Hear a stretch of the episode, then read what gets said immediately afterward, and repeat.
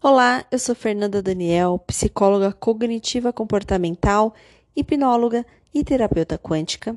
E neste momento venho trazer alguns pontos de reflexão sobre a importância de viver o momento presente. E não só isso, o quanto viver o momento presente impacta positivamente na sua saúde emocional e mental. Vamos juntos fazer aqui então esta reflexão.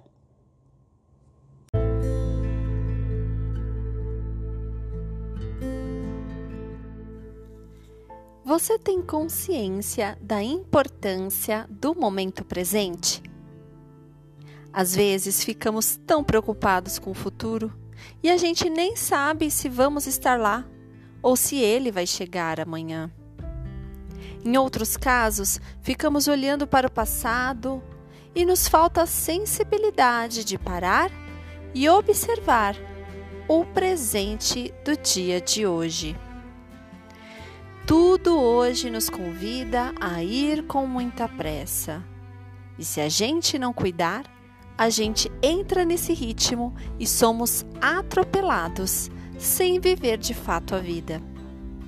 Acordamos e vamos trabalhar, voltamos e dormimos. Às vezes, dá a impressão que a vida é feita para trabalhar e dormir. E é isso que é uma pena, porque dormindo não conseguimos apreciar os detalhes, não criamos, não realizamos. É claro que dormir se faz necessário e precisamos investir no nosso descanso para termos então a energia para o dia a dia e assim seguirmos animados para nossa jornada. Mas viver o dia esperando que a noite chegue para podermos assim dormir Ver passar mais um dia de vida definitivamente não é viver, e sim morrer aos poucos. Nossa ansiedade é sempre chegar e chegar. Nos falta a percepção de que a graça da vida está na jornada, em apreciar cada passo dado rumo ao objetivo viver o presente e trabalhar a nossa paciência é fundamental para a nossa saúde mental. Só na paciência descobrimos que a vida é rara e que merece ser vivida em cada etapa, como se não houvesse o dia de amanhã. Só na paciência conseguimos enxergar com clareza a tudo que hoje nos bloqueia, tudo que impacta o nosso processo criativo e de resultados. Não é à toa que, quando estamos acamados, doentes ou até quando presenciamos pessoas queridas nestas condições, passamos a valorizar mais a vida.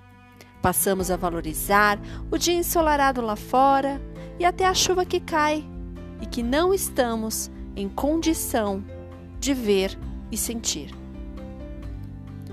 Hoje estamos perdendo a capacidade de termos a paciência. Damos espaço ao estresse, à ansiedade, à frustração e assim vamos adoecendo, porque não tem alma que aguente o tamanho do peso, na verdade. Colocamos a nossa alma em ritmo tão acelerado que é tão contrário a ela. Nossa alma é obrigada a viver em um ritmo acelerado demais para ela evoluir.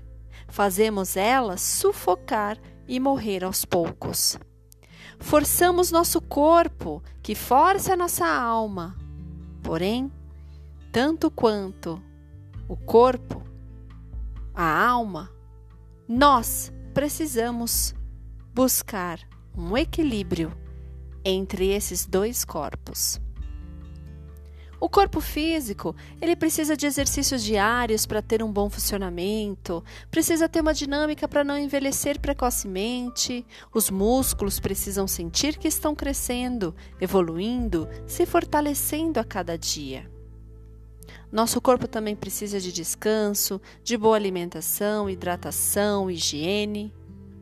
Se insistirmos em acordar, trabalhar e dormir e não ouvirmos as necessidades do nosso corpo, ele entrará em colapso e adoecerá.